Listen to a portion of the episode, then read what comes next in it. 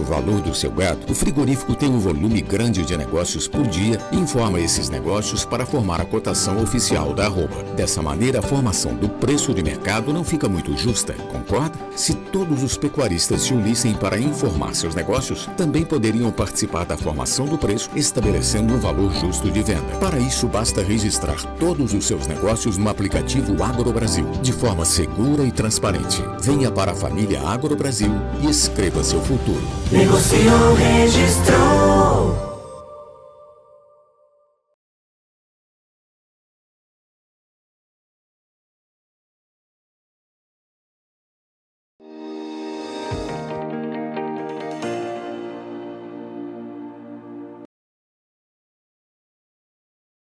Olá, muito bom dia a você que está conosco, ligado aqui no Notícias Agrícolas. E nesse horário você já sabe, a gente traz sempre é, uma análise do mercado do boi, trazendo inclusive tendências, expectativas para o setor e principalmente para você, pecuarista, que está aí de olho nas possibilidades de negócios, nas oportunidades de negócios. Hoje a gente tem aqui com a gente Alcides Torres, lá da Scott Consultoria que ah, já há muito tempo acompanha esse mercado e está de olho em alguns fatores importantes de serem analisados. A questão da demanda chinesa, a questão da demanda interna, a questão da oferta e o que esperar principalmente é, da, da pecuária no segundo semestre. Tudo isso a gente vai conversar com ele agora. Seu Alcides, seja muito bem-vindo. Muito obrigado por estar aqui com a gente mais uma vez no Notícias Agrícolas, nos ajudando a entender o mercado e principalmente essa dinâmica de precificação. O que a gente viu, né, seu Alcides, há algum tempo foi uma pressão negativa nos preços, mas me parece que esses preços estão se assentando ou estão buscando aí um piso. Até que ponto isso é piso? É só uma estabilização dos preços? O que, que a gente pode esperar do mercado, principalmente precificação da arroba do boi gordo nesse momento? Seja bem-vindo. Obrigado, Alexander. Estamos passando do, da manhã para a tarde, então bom dia, boa tarde a todos. Sim, o, o, o Alexander. Uh, a gente já vive um, um, preços estáveis aí desde meados de abril, né? Então, a última quinzena de abril, principalmente nas principais praças é, é, que determinam a cotação da roupa do boi gordo, os preços estiveram firmes. Então, nós acreditamos que chegamos a um, a um piso, né? É, as tentativas de comprar roupa num preço menor, elas existem, mas sem sucesso. Ou seja, a transição, né? Aquela oferta maior de gado, é, em função aí da, da queda do, do poder de suporte do capim, já está passando.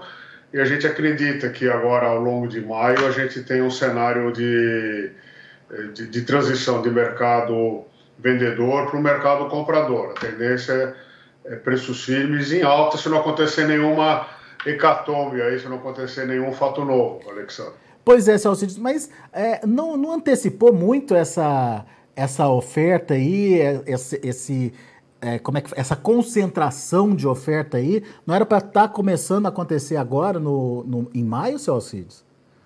É, é, ela teve, nós tivemos algumas regiões importantes, algumas regiões é, de produtoras de boi, é, cujos pastos não chegaram a se recuperar plenamente das secas vividas no ano passado e a seca agravada pelo fogo, não é? Que nós tivemos aí um, o Brasil inteiro foi incendiado em função da seca, né? É, sim, houve uma antecipação, mas a gente ainda está num momento de transição. Você tem praças onde os preços estão consolidados e tem praças que a cotação ainda está caindo, né? Então essa, essa, mas vamos dizer assim, as praças balizadoras, os preços eles estão mais firmes. Hoje a Scott está trabalhando com que preço para o boi, para arroba? Para a Praça de São Paulo, que é a Praça Balizadora, em torno de 315 reais por arroba. Tem negócios aí 318, 320, mas vamos dizer assim, o preço fundamental é 315. E para bovinos destinados à exportação, um ágio aí que varia de 10 a 15 reais. Indo aí dos 330, um pouquinho 300, mais... 325, é, 325 330, por aí. Tá. É, é, um preço é um preço que agrada o pecuarista, que traz ele aí para negociação, seu Alcides?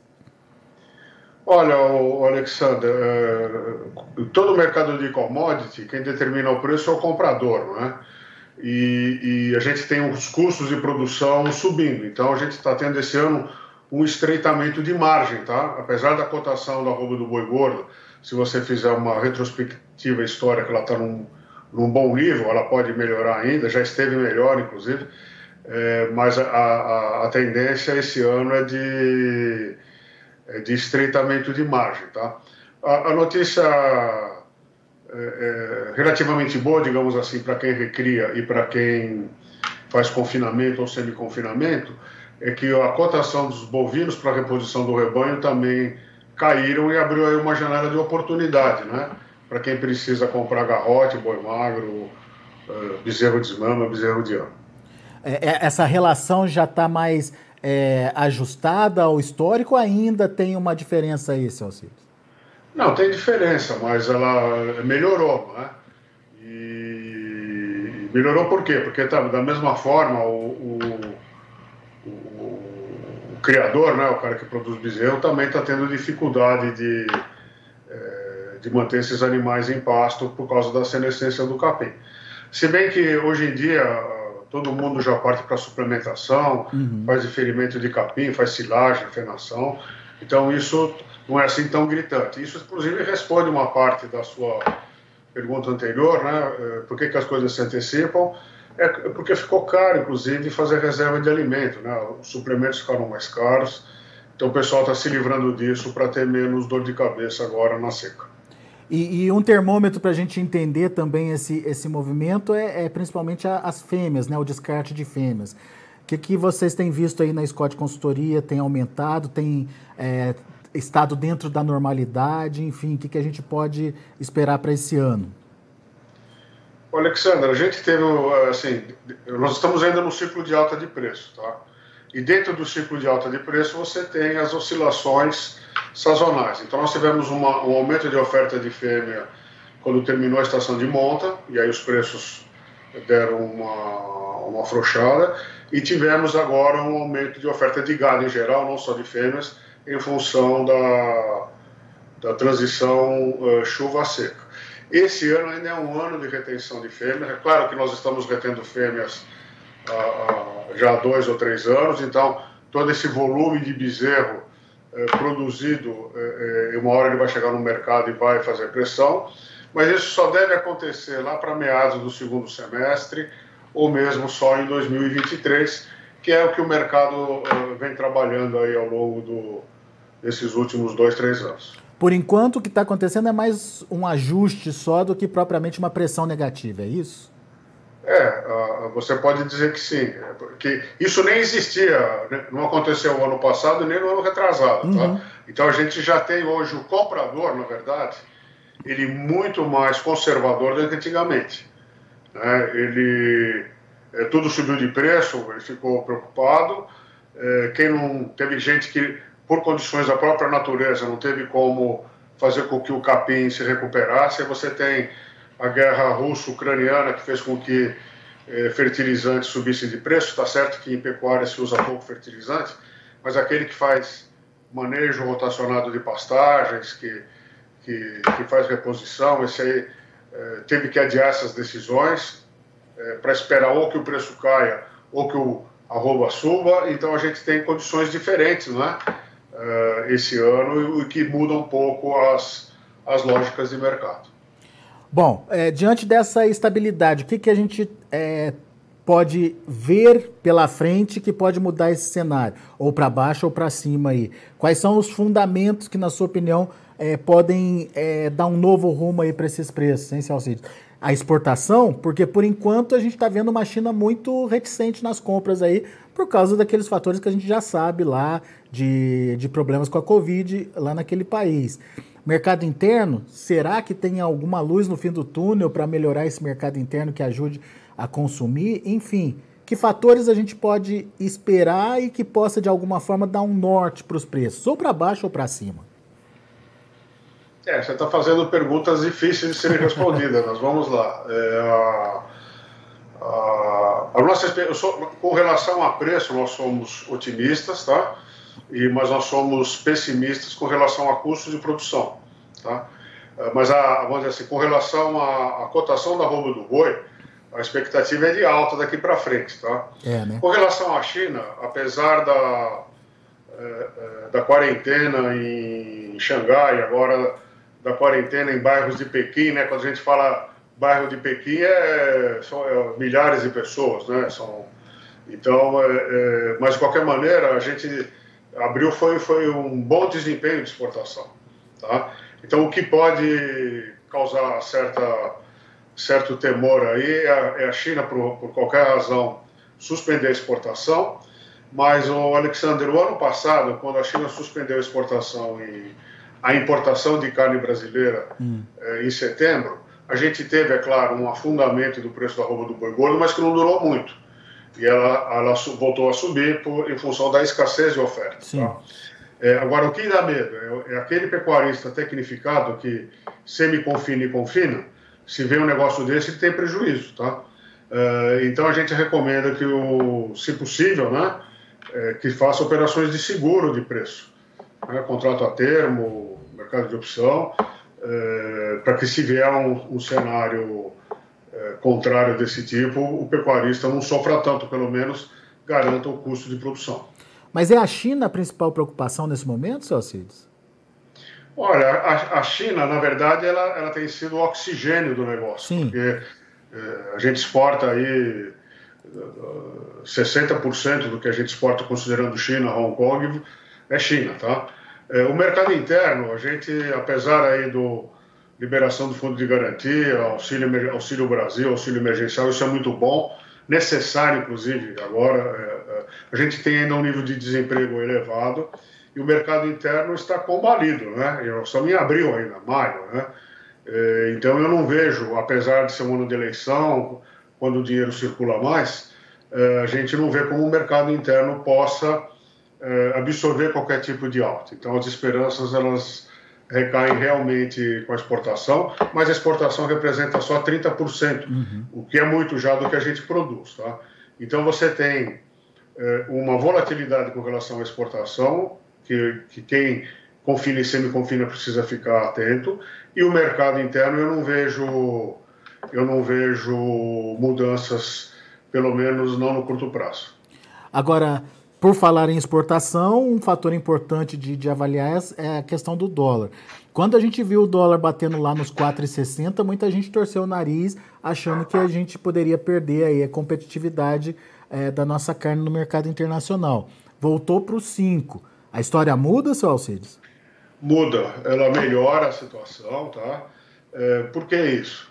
Porque a, a nossa carne é muito boa, muito bem embalada, ela é, ela é excelente com relação a engenharia de alimentação, é muito boa, uh, mas aí a gente começa, se a gente ficar muito próximo, a cotação da roupa do boi muito próximo da do mercado norte-americano, e aí é claro que as, esses caras preferem, vão, a gente abre oportunidade para outros fornecedores, tá? Uh, então, quando você tem uma valorização do real, como tal, tinha acontecido, aí você perde competitividade, não só a carne bovina, uhum. carne bovina, milho, soja, etc. Tá? Aí alguém pode dizer, ah, não, mas os Estados Unidos estão no ciclo invertido, não vai ter produção. Não vai, mas eles acabam é, é, concorrendo. Os Estados Unidos é um grande importador e um grande exportador de carne. Por outro lado, a gente tem os Estados Unidos comprando mais carne do Brasil. Tá? É claro que não é um volume semelhante ao dos chineses, mas é, pode haver um, um redirecionamento de, dessas carnes no mercado internacional. Tá? Mas é, é isso, mas o dólar, do jeito que está, ele é um estímulo às exportações, como você destacou na sua pergunta. Quer dizer, uh, o, o, o, apoio aí da, da, da, precificação, sem dúvida, é a exportação, né, Celcides? Nesse momento é a exportação. Nesse momento, sim, tá? E, e foi o que eu te disse, mesmo que a gente sofra um, um, um uma contrariedade com relação à exportação, o preço caia, uhum. ele não deve durar muito, porque é, a gente está com uma oferta menor de boiadas em função do ciclo de preços pecuários, tá? Mas é claro que naquele período lá de 10, 15, 30 dias é um desastre para quem tem boi pronto para entregar. E outro detalhe, o, Alexander, é, isso é bom para os frigoríficos que exportam, nessa situação do câmbio atual, mas é ruim para os frigoríficos que atendem o mercado interno, tá? É, então a gente vive aí situações bastante, estamos vivendo situações bastante complicadas, apesar de estarmos aí no ciclo de alto de preço. É claro que isso também é uma, é uma, é uma consequência da pandemia, uma consequência dessa guerra russo-ucraniana, que já fez com que o PIB global caísse, o mundo inteiro empobreceu, o Brasil empobreceu, né? E, e quem sente isso diretamente na pele é a pecuária de corte. Muito bom. Agora vamos imaginar um pouquinho mais para frente, vamos analisar um pouquinho mais para frente.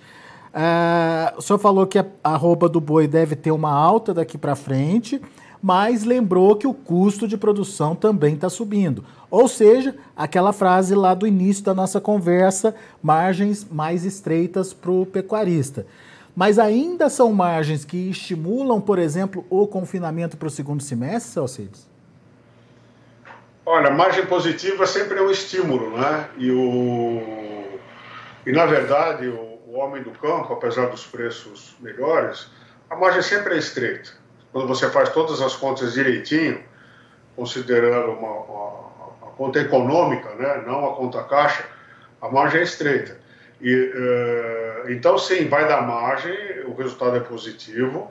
Para quem confina, 70% é, é, o próprio do custo é o próprio boi. Tá? Uh, a margem é positiva. O que nós vamos ter é uma racionalização do uso do, da exploração. Então, nós acreditamos, assim como aconteceu no ano passado, que confinamentos de pequeno e médio porte, o, o ele normalmente é um pecuarista que tem as contas todas eh, muito bem anotadas, ele prefere dirigir o rebanho dele para um confinamento de maior porte, um boitel grande, que ele tem economia de escala. E aí ele, ele se dedica mais a, a, a cria ou a recria, tá? É, então nós vamos ter esse tipo de fenômeno acontecendo. É claro que isso não é generalizado, depende de região, depende do preço dos insumos. Tem região que isso não acontecerá, mas em São Paulo isso deve acontecer justamente por causa da, da escala que tem um boitel, por exemplo, né? O custo é, acaba sendo menor, né? É, você tem um custo eh, menor e você consegue em escala, né? Mais volume. Compro né? mais, né? eu produzo mais, eu tenho eh, eh, na gestão do, do, do, do, meu negócio eu tenho as coisas mais racionalizadas e por aí vai. É uma tendência isso. Né? Mas daí é só uma transferência dessa oferta de pequenos e médios para os grandes ou a gente pode ver aí um, um buraco na oferta, é, uma redução de oferta aí de confinamento, Salcides? Não, eu não acredito em redução de oferta, tá? Mesmo porque o intervalo que o mercado trabalha entre, entre 4 milhões e 500 mil cabeças, 5 milhões e 500 mil cabeças, 6 milhões, é muito grande. Então, quer dizer, essas oscilações todas, elas não devem afetar a, a, a oferta de gado confinado e semi-confinado, né? o gado produzido intensivamente, mesmo porque esse nosso confinamento é diferente do resto do planeta, a gente confina um bovino por 90 dias, 120 dias. É, é, esse é o, é o, grande drama, né? É, e, então não deve faltar boi, é só uma transferência mesmo, tá? E, e, e o diferencial viria então da necessidade de se comprar esses animais. Ou seja, a exportação tem grande peso também na formação dos preços talvez aí no segundo semestre? Ah, sim, direto, né? direto e reto, sabe? A, a, exportação, antigamente, vamos falar antigamente, né? Há poucos anos a gente exportava 12%, 15% da carne produzida no Brasil. Aumentou 100% a exportação. Uhum. Nós, estamos, nós estamos exportando 30%. Tá? Então, nesses níveis de, de, de, de escoamento da produção para o mercado externo, sim, a exportação pesa, principalmente nesses anos de, de retenção de fêmeas. Talvez a partir de 2023, 2024 a coisa não seja dessa forma. Aliás, todo essas, esse papo que nós estamos tendo aqui de mercado, ele vale para hoje, viu, Alexandre? É, o mercado está né? muito volátil. Tá? É. Isso, isso é importante a gente ressaltar, né? Porque é. amanhã sai uma informação nova da, da, da guerra na Ucrânia, da, do, da Covid na China, enfim, muda tudo, né, Celso? Muda tudo. E nós temos agora. É, é, né, vamos deixar de fazer vacina contra a fitose em, em várias, em várias praças pecuárias importantes. É, essa é uma novidade, a gente vai é, ter que verdade. entender o que isso vai afetar o mercado, como é que vão ficar todas as medicações que a gente, todo o protocolo sanitário, né?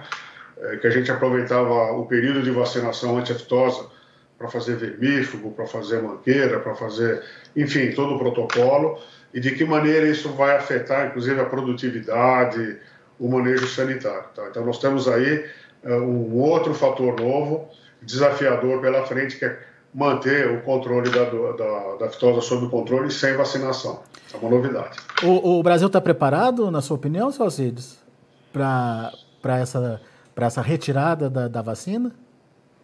Pois é, existem duas correntes, tá?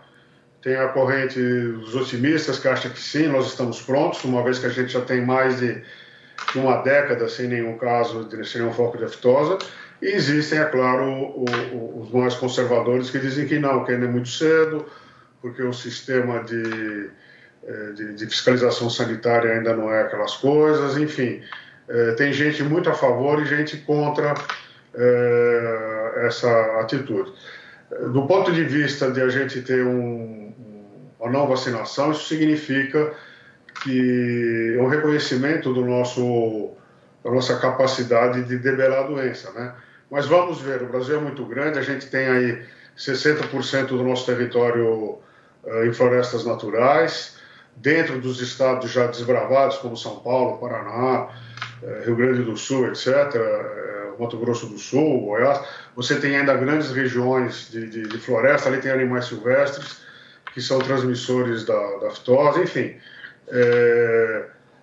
Vamos dizer assim, a atitude da, da da medicina veterinária, embora não seja médico veterinário, vamos dizer assim, dos programas, dos protocolos sanitários, eles devem considerar as características brasileiras, uhum. que é muito diferente das características da Europa ou dos Estados Unidos. Enfim, é um fato novo uhum. e estamos torcendo para que tudo dê certo.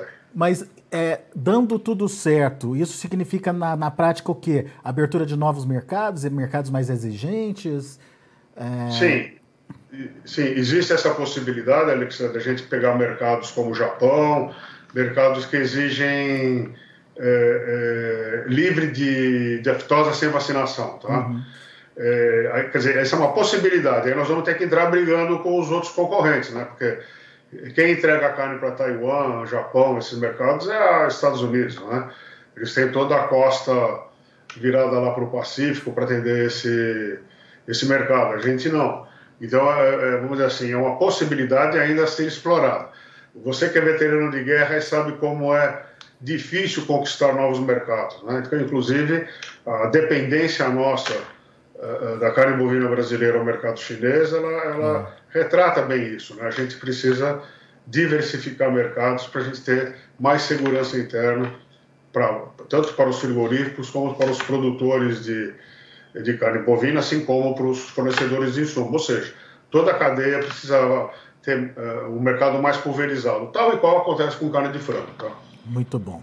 É isso aí. Seu Alcides, muito obrigado mais uma vez pela sua participação conosco aqui no Notícias Agrícolas. Sempre bom te ouvir, volte sempre. Muito obrigado, Alexandre. Bom trabalho, boa saúde e bons negócios a todos. Valeu, abraço, até a próxima. Até a próxima. Tá aí Alcides Torres, Scott Consultoria, aqui com a gente no Notícias Agrícolas, trazendo é, informações e analisando esse mercado aí, seja é, do ponto de vista do mercado interno, do consumo interno, seja do ponto de vista das exportações. O fato é que, apesar de existir uma tendência positiva para os preços nesse momento, preços da arroba, a gente tem uma alta no custo de produção que pode comprometer sim a margem do produtor esse ano. Esse é o recado aí deixado pelo seu Alcides, mas como ele mesmo disse, a margem sendo positiva maior ou menor, o pecuarista não vai deixar de participar desse mercado não, vai continuar atuando, talvez com formas alternativas, principalmente em relação a confinamento, como ele disse, a migração de pequenos e médios para grandes confinamentos através da utilização dos chamados boitéis, mas em termos de oferta, pouca coisa mudaria uh, em relação aí às ofertas de animais para o segundo semestre. Então, a gente agradece muito mais uma vez a participação do seu Alcides Torres aqui com a gente. Deixa eu passar para vocês os números em andamento lá na B3. Desculpem. Mercado nesse momento caindo para maio 0,88% a 321 reais por arroba. Mesma cotação para junho. 321 também, queda de 0,51%. Julho, 328 reais, queda de 0,3%. E o setembro está travado ali nos 335,10, mesmo preço aí de abertura do pregão.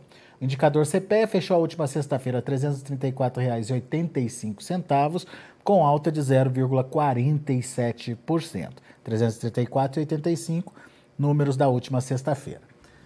Muito bem, a gente vai ficando por aqui. Agradeço muito a sua atenção, a sua audiência. Notícias Agrícolas, 25 anos ao lado do produtor rural. Participe das nossas mídias sociais no Facebook Notícias Agrícolas, no Instagram, arroba Notícias Agrícolas e em nosso Twitter, arroba Noteagri. E para assistir todos os vídeos, se inscreva no YouTube, na Twitch, no Notícias Agrícolas Oficial.